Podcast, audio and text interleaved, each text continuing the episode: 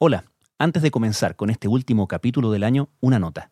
Tal como en el verano pasado, durante enero y febrero, en Crónica Estéreo vamos a estrenar un capítulo por semana, cada viernes. En marzo vamos a retomar nuestro ritmo de entregas diarias. Al finalizar nuestro segundo año y al cabo de 390 episodios, les damos las gracias por escucharnos, comentarnos y compartir los episodios que más les han parecido interesantes los invitamos a seguir acompañándonos semanalmente en el verano y diariamente a partir de marzo. Que pasen un excelente año nuevo.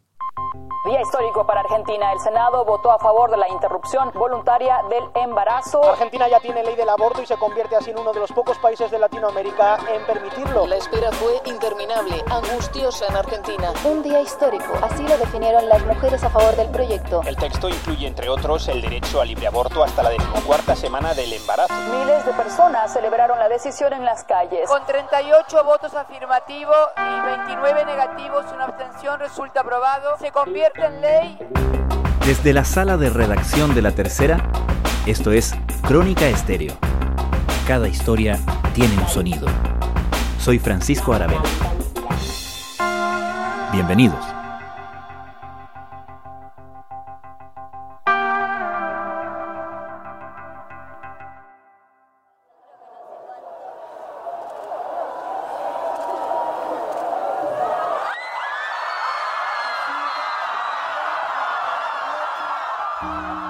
El aborto libre, seguro y gratuito ya es una realidad en Argentina, tras la aprobación del proyecto de ley de interrupción voluntaria del embarazo la madrugada de ayer. La ley permite el aborto hasta la semana 14 de gestación, pero libera de ese plazo a las mujeres víctimas de una violación. Fue un debate que duró años. En 2018 el presidente Mauricio Macri promovió la discusión del tema, pero el proyecto en ese momento fue rechazado. Sin embargo, la presión al respecto no cesó.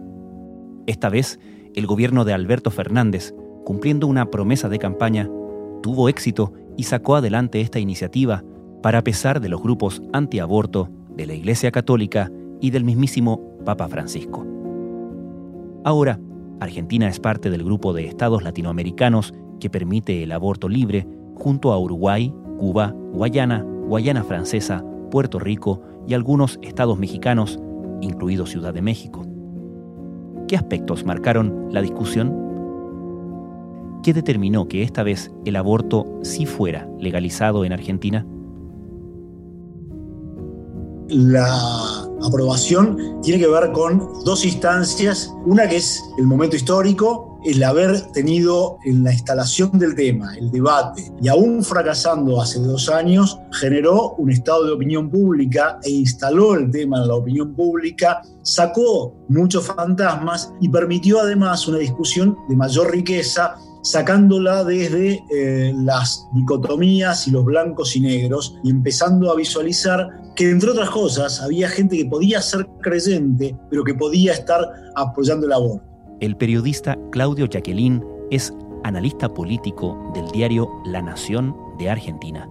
Segundo lugar, eh, yo diría que mucho tiene que ver esto con el lugar que ocupan las mujeres en la Argentina, la lucha que han dado las mujeres en la Argentina, el lugar de visibilización que le han dado a este tema, y como bien dijo ayer uno de los senadores de la oposición que eh, se manifestó a favor del aborto, también el lugar que la mujer tiene en la política. Que el tema sea hablado por las mujeres y desde sus experiencias personales, desde sus traumas personales, desde lo que han pasado y lo que han padecido, permite también que manifieste esto otra perspectiva y otra manifestación y otro poder. Como bien dice muchas veces, cuando una mujer entra en política, la que cambia es la mujer, cuando muchas mujeres entran en la política, la que cambia es la política. Creo que esto lo pone más de manifiesto que nunca y también reafirma la importancia que ha tenido el cupo femenino para darles poder y que la mujer desde ese lugar pueda instalar este tema.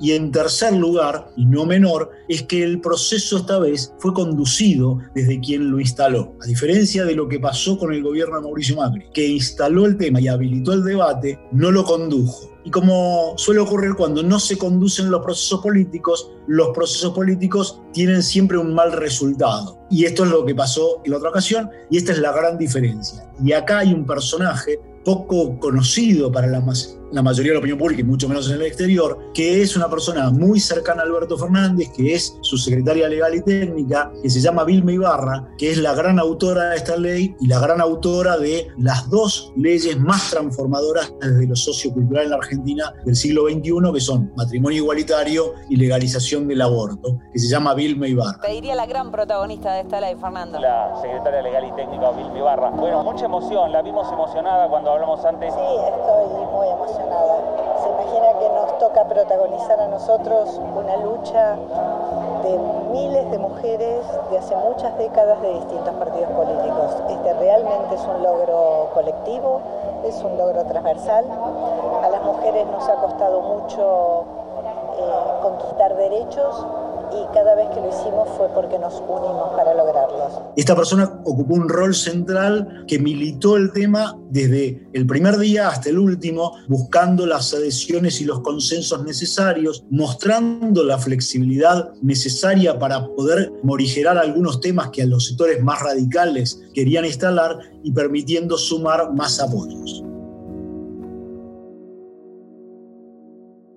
Claudio, antes de, ir a la ley aprobada recién en Argentina, me gustaría repasar un poquito qué pasó en el intento anterior. ¿Cómo fue ese proceso de instalación del debate? ¿Cómo fue el proyecto y qué posición tomó el entonces gobierno de Mauricio Macri al respecto? Porque dice que fue un proceso que no acompañó bueno, el proceso llegó primero por la presión social de las mujeres que desde que comenzó el, lo que se llamó el Ni Una Menos, el movimiento en contra de la violencia de género, que después fueron ampliando sus temáticas e instalando la necesidad de la legalización del aborto, jugaron un rol fundamental para que esto se llegara a cabo. En ese momento, y habiendo transcurrido la primera mitad del mandato de Mauricio Macri, Mauricio Macri entendió que por un lado había una buena presión social para llevar esto adelante, que atravesaba a todos los partidos políticos y que habilitando el debate podía de alguna manera descomprimir esa presión y a su vez sacar de la agenda pública otros temas más complejos como por ejemplo lo económico, que empezaba una necesidad de hacer un ajuste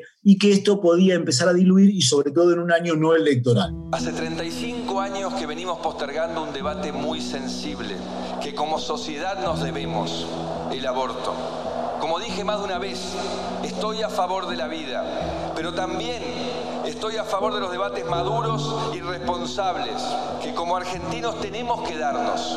Por eso, vemos con agrado que el Congreso incluya este tema en su agenda de este año. Fue una, una, percepción en ese momento que tuvo mucho más de táctica política que de estrategia o de resolver un problema. Y así lo planteó el gobierno de Macri, que el propio Macri dio libertad de acción a sus legisladores, no condujo el proceso. Y yo diría que muchos uno podría verlo lo que con lo que le pasó en el espejo a James Cameron en Inglaterra cuando el debate del Brexit, pero no lo conduce.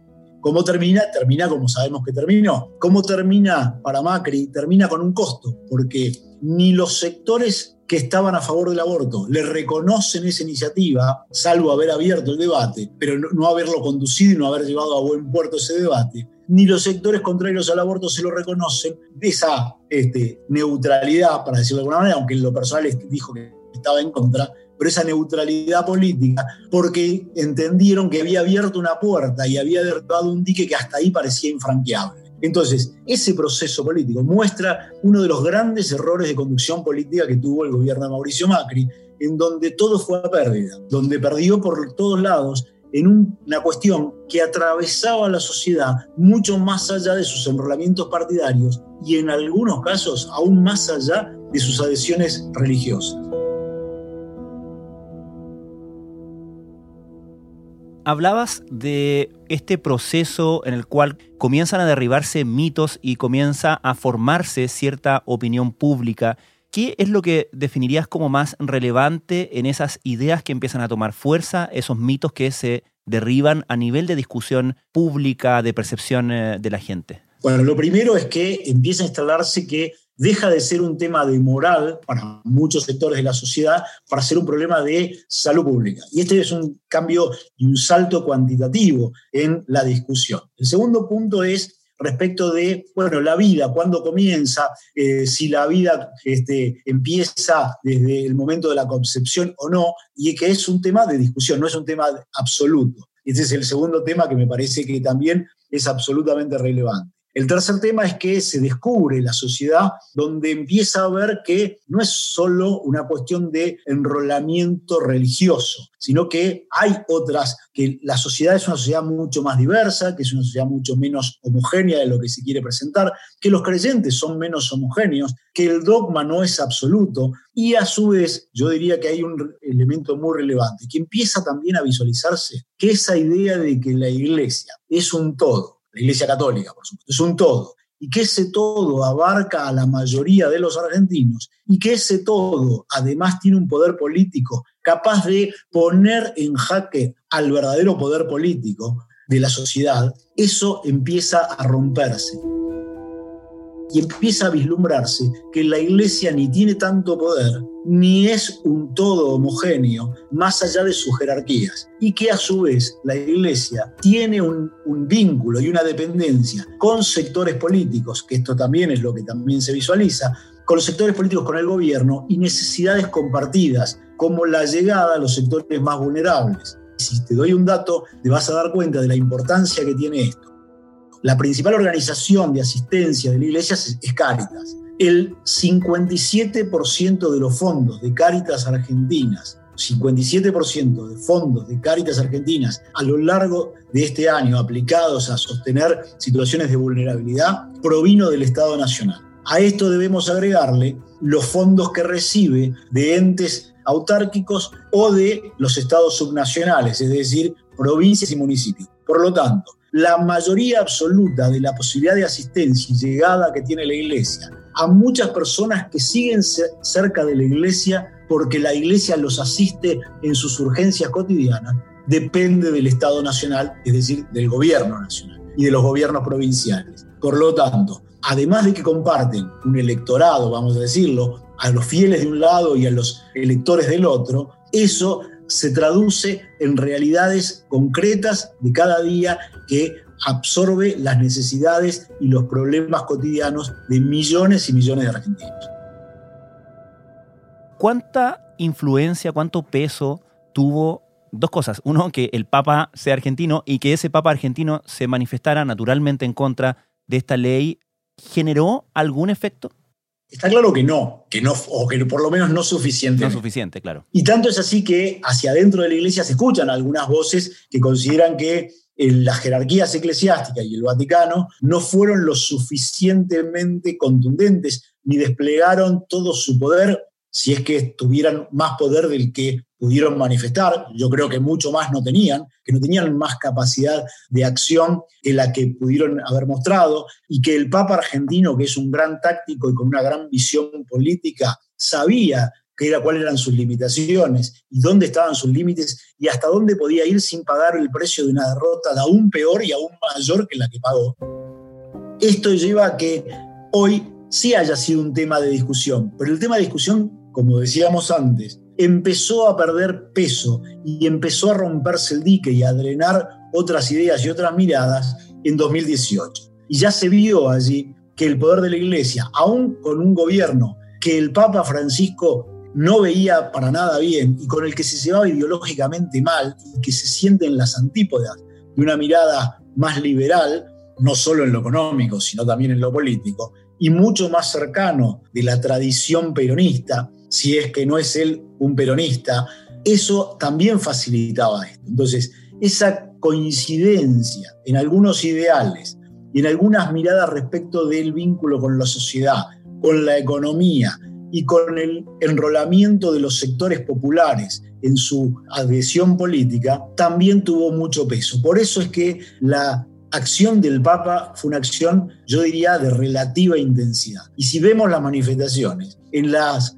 homilías de Navidad, fue un tema casi que tocó de soslayo y avanzó sobre otros temas de urgencia mucho mayores como hambre, pobreza, medio ambiente y mucho menos sobre la contundencia del el rechazo al divorcio, al aborto, perdón.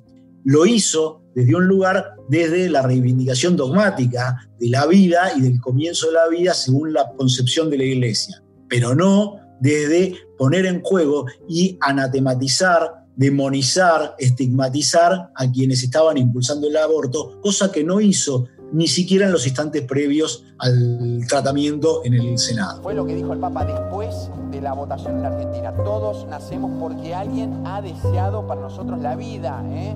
Después de la legalización del aborto, en un mensaje que habitualmente es la conferencia que él da todos los miércoles en el Vaticano. Y ahora, si vemos la votación en función de las fuerzas políticas, del espectro político, ¿Hay un triunfo claro aquí para, por ejemplo, el gobierno y las fuerzas oficialistas o es más transversal esta aprobación del aborto? Yo diría, hay un triunfo claro para el gobierno en términos simbólicos por haber llevado adelante este proyecto, por haberlo anunciado en su campaña electoral y sobre todo para el presidente de la Nación, Alberto Fernández, que con esto sí obtiene, y es casi, uno podría decir, el gran triunfo personal y la gran concreción de una de sus promesas de campaña. Esto es indiscutible. En Argentina hay un problema de salud pública que se llama la cantidad de mujeres que se mueren como consecuencia de abortos que se hacen clandestinamente. Y yo creo que nadie puede vivir en paz con su conciencia sabiendo que esto pasa. Y siendo tan hipócritas que decimos no ocurre. Ocurre y hay mujeres que se mueren por eso. Y eso necesita una respuesta y una solución. Viendo la votación lo que uno ve es que si bien es mayoritario el apoyo de los senadores oficialistas, también uno lo que ve es que esta transversalidad de la sociedad se manifiesta claramente en la política.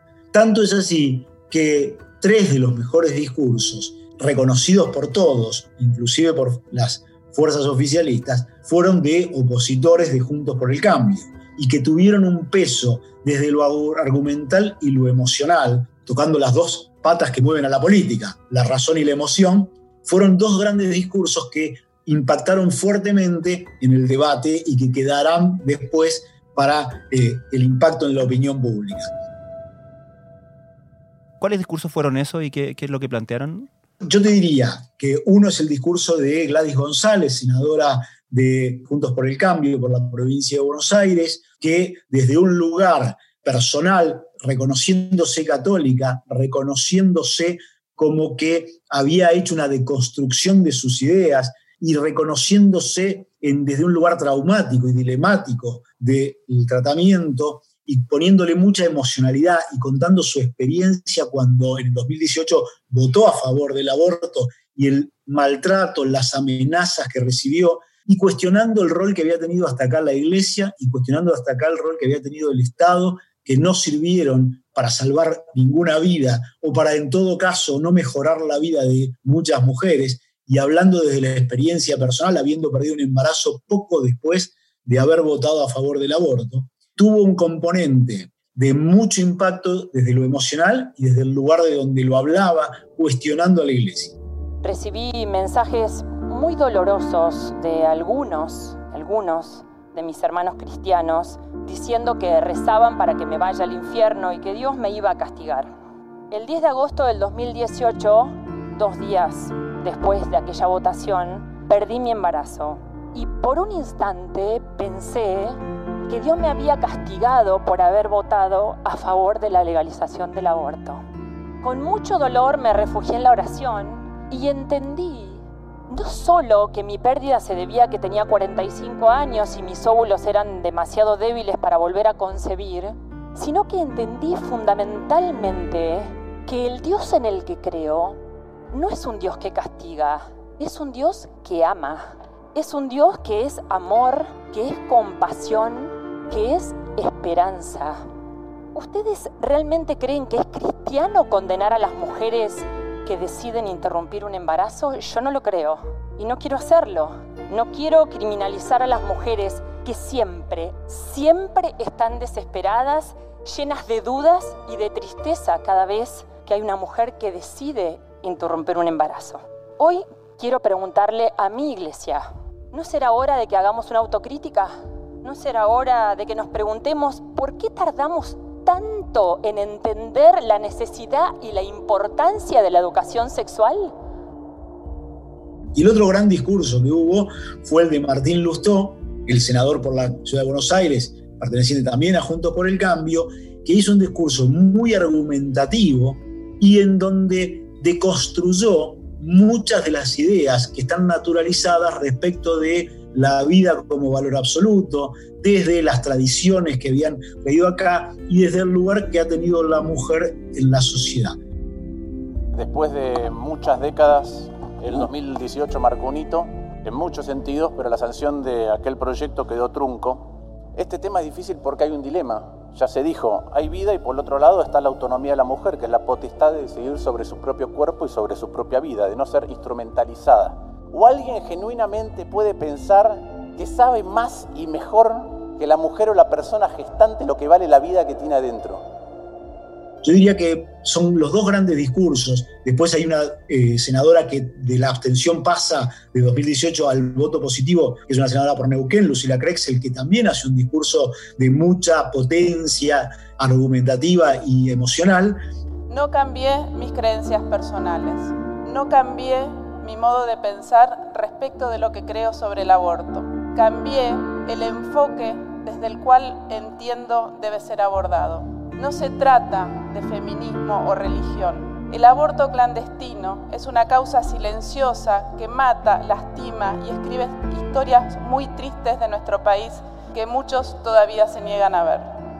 Y te diría que esos fueron los tres grandes discursos, pero los dos primeros son sobre todo los que de alguna manera marcaron. Primero porque son opositores, porque le daban, sin dudarlo, este triunfo, digo, aunque relativo, pero triunfo al presidente del partido al que ellos se oponen, pero además porque construyeron esa argumentación y esa descripción desde lo emocional que tuvo mucha potencia. Entonces, me parece que esto revela con mucha elocuencia que el aborto terminó siendo, y para sacarlo de este lugar, te diría mucho más aún, haber instalado la denominación de interrupción legal del embarazo o interrupción voluntaria del embarazo, ILE o IVE, en lugar de aborto, también mm. tiene un lugar desde la potencia semántica y desde el valor simbólico que también muestra esta transformación que ha tenido el tema en la sociedad.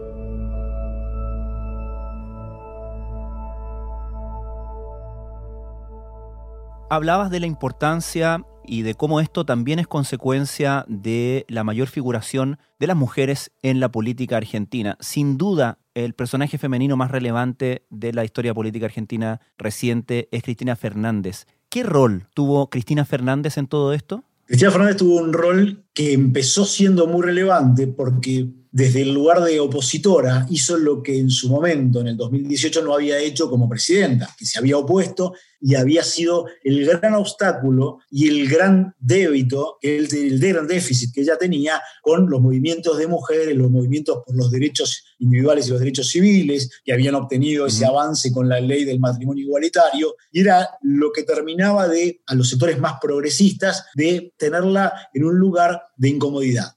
Parte de la reconstrucción política de Cristina sin duda empieza en el momento en el que ella modifica esa posición desde un cálculo claramente estratégico electoral y político, diciendo, bueno, que lo había hecho después de ser convencida por su hija, pero claramente había ahí una decisión muy calculada, en eso había mucho cálculo político, pero gran parte de su reconstrucción, de su capital político y de su reconciliación con una parte del electorado que había perdido, está claro que empezó el día que ella toma la posición favorable a la interrupción legal del embarazo. ¿Quieren saber quiénes fueron los que me hicieron cambiar de opinión? Fueron las miles y miles de chicas que se volcaron a la calle. Verlas abordar la cuestión feminista, verlas criticar, pero también describir la realidad de una sociedad patriarcal nos debe colocar a todos en un lugar distinto. A partir de ahí, ese es un lugar que ella ya tenía ganado, con lo cual ya había allanado. Y ahí también ella empieza a debilitar las posiciones de algunos de los senadores sobre los que ella ejerce un poder indiscutible, aún con posiciones absolutamente contrapuestas, teniendo en cuenta que como los senadores son los representantes de las provincias, y en la mayoría de los casos el manejo de las provincias es cuasi feudal y estrictamente conservador, esto empezó también a diluir un poco esa resistencia. Por lo tanto, el rol de Cristina Kirchner, desde aquel cálculo electoral y político que hace en su momento, que la acerca a los sectores más progresistas, empieza a diluir las fuerzas de la resistencia contra el aborto. Y ahí juega este rol donde penetra Alberto Fernández, sabiendo que Cristina Fernández no podía volver atrás, por lo menos no sin enorme costo para ella, y que iba a tener allanado ese camino. Eso le facilita a Alberto Fernández, que siempre está pensando en qué puedo hacer que no complique mi relación con Cristina, que sabía que esto no la iba a complicar, sino que iba a tener un camino allanado. Y que en todo caso, si esto era un fracaso, iba a ser un fracaso más de Alberto Fernández que de Cristina Kirchner. Querido pueblo argentino, en el día de hoy enviaré al Congreso de la Nación dos proyectos de ley para que todas las mujeres accedan al derecho a la salud integral. El primero de ellos legaliza la interrupción voluntaria del embarazo y garantiza que el sistema de salud permita su realización en condiciones sanitarias que aseguren su salud y su vida. Finalmente, ¿quedan recursos para los opositores a esta ley para evitar que sea realidad? Porque leía que están evaluando recurrir a la justicia. ¿Tiene alguna viabilidad eso? Nadie, ningún jurista hoy está viendo que eh, esta ley pueda, eh, ellos sostienen que eh, la constitución que reconoce la vida al momento de nacer, que fue la reforma del 94, inspirada por Menem, con un apoyo muy fuerte del Vaticano, por una alianza política que hacen en ese momento, y Menem consigue el apoyo de la Iglesia, pero nadie hoy está pensando que resulte viable que, eh, primero porque ya hay fallos de la Corte que eh, de alguna manera avalaban las interrupciones del embarazo y que esto pueda pasar. Seguramente recurrirán a esta instancia, seguramente podrán recurrir a algún corte internacional como la Corte Interamericana de Derechos Humanos, que es lo que han dicho que van a hacer, pero no se visualiza que en ningún caso tenga viabilidad jurídica un planteo de esta naturaleza. Por lo tanto, yo diría que hoy es un caso cerrado y que salvo que consiguieran que una mayoría hoy impensada de argentinos se manifestara en contra, cosa que no ha ocurrido ni parece que vaya a ocurrir, pudieran tener el peso político para derogar. Por lo tanto, en términos ni jurídicos ni políticos, veo viable que la aprobación de la interrupción legal del embarazo pueda volver atrás.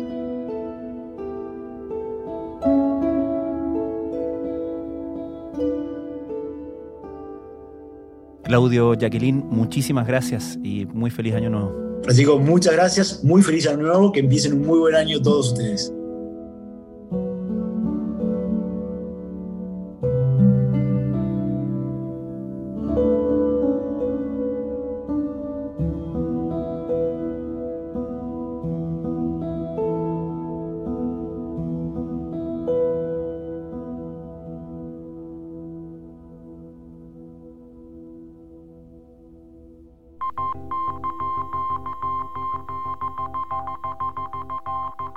Crónica Estéreo es un podcast de la tercera. La producción es de Rodrigo Álvarez y la edición de quien les habla, Francisco Aravena.